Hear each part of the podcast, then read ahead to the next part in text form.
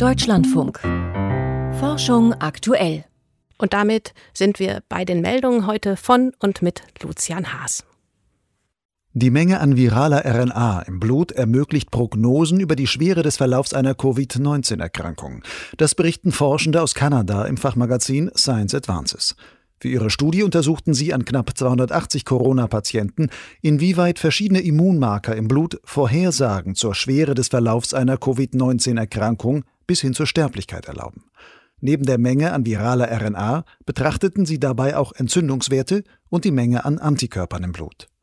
Von all diesen Faktoren erwies sich die Menge an Virus-RNA, die im Blut zirkuliert, als bester Indikator dafür, welche Patienten einem großen Risiko ausgesetzt sind, die Erkrankung nicht zu überleben.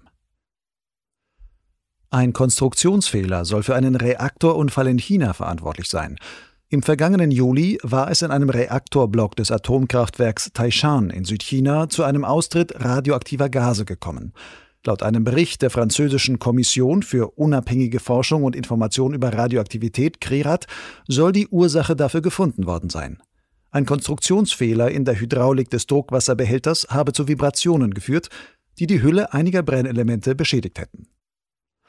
Forschende der Universität Kaiserslautern haben entdeckt, warum ein wichtiges Antimalariamittel gegen eine neue Variante des Erregers dieser Krankheit deutlich schlechter wirkt. Es geht um das Mittel Artemisinin, das seit einigen Jahren als Standardbehandlung bei Malariaerkrankungen eingesetzt wird. Allerdings verbreitet sich mittlerweile eine Mutante des Malariaerregers Plasmodium falciparum, die darauf deutlich weniger reagiert. Wie die Forschenden in der Fachzeitschrift Redox Biology berichten, kommt es bei der Plasmodium-Variante zur Fehlfaltung eines Proteins. Dadurch wird die frühe Entwicklung des Parasiten verlangsamt, was dann zum Vorteil wird, denn die Erreger bleiben länger in einem Stadium, in dem das Artemisinin ihnen nichts anhaben kann. Die Erkenntnisse könnten helfen, neue Therapien zu entwickeln, die die Malariaerreger genau in diesem verlängerten Entwicklungsstadium empfindlich treffen. Der große C des Menschen ist erstaunlich divers, zumindest wenn man Variationen seiner Größe und der Struktur bestimmter Knochenmerkmale mit denen von anderen Zehen, aber auch dem Daumen und weiteren Fingern der menschlichen Hand vergleicht. Das zeigt eine Studie eines deutsch-französischen Forscherteams im American Journal of Biological Anthropology. Die Forschenden vermaßen und verglichen Zehen und Fingerknochen von knapp 80 Menschen. Statistische Analysen ergaben, dass die großen Zehen relativ unabhängig von den anderen Zehen und Fingern in ihrer Form variieren. Die ForscherInnen sehen darin die evolutionäre Folge eines erhöhten Selektionsdrucks auf die Großzehe. Das könnte mit der Entwicklung des aufrechten Ganges zusammenhängen.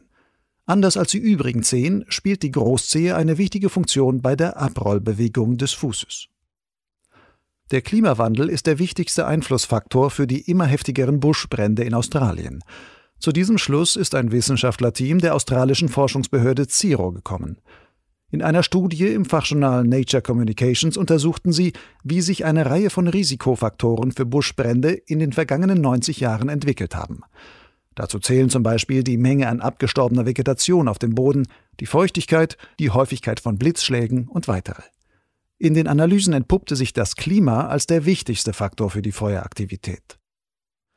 Fischkutter bestimmen die Flugroute von Seevögeln, denn im Umfeld der Schiffe finden die Vögel viel Nahrung in Form von über Bord geworfenem Beifang. Das berichtet ein Forschungsteam der University of Cork im Fachjournal Marine Ecology Progress Series. Im Rahmen einer Studie statteten sie Eissturmvögel mit GPS-Trackern aus, um deren Flugrouten zu analysieren. Dabei zeigte sich, gut die Hälfte der Vögel folgte auf ihren Futtersuchflügen einfach nur Fischkuttern. Das ist aber nicht nur von Vorteil.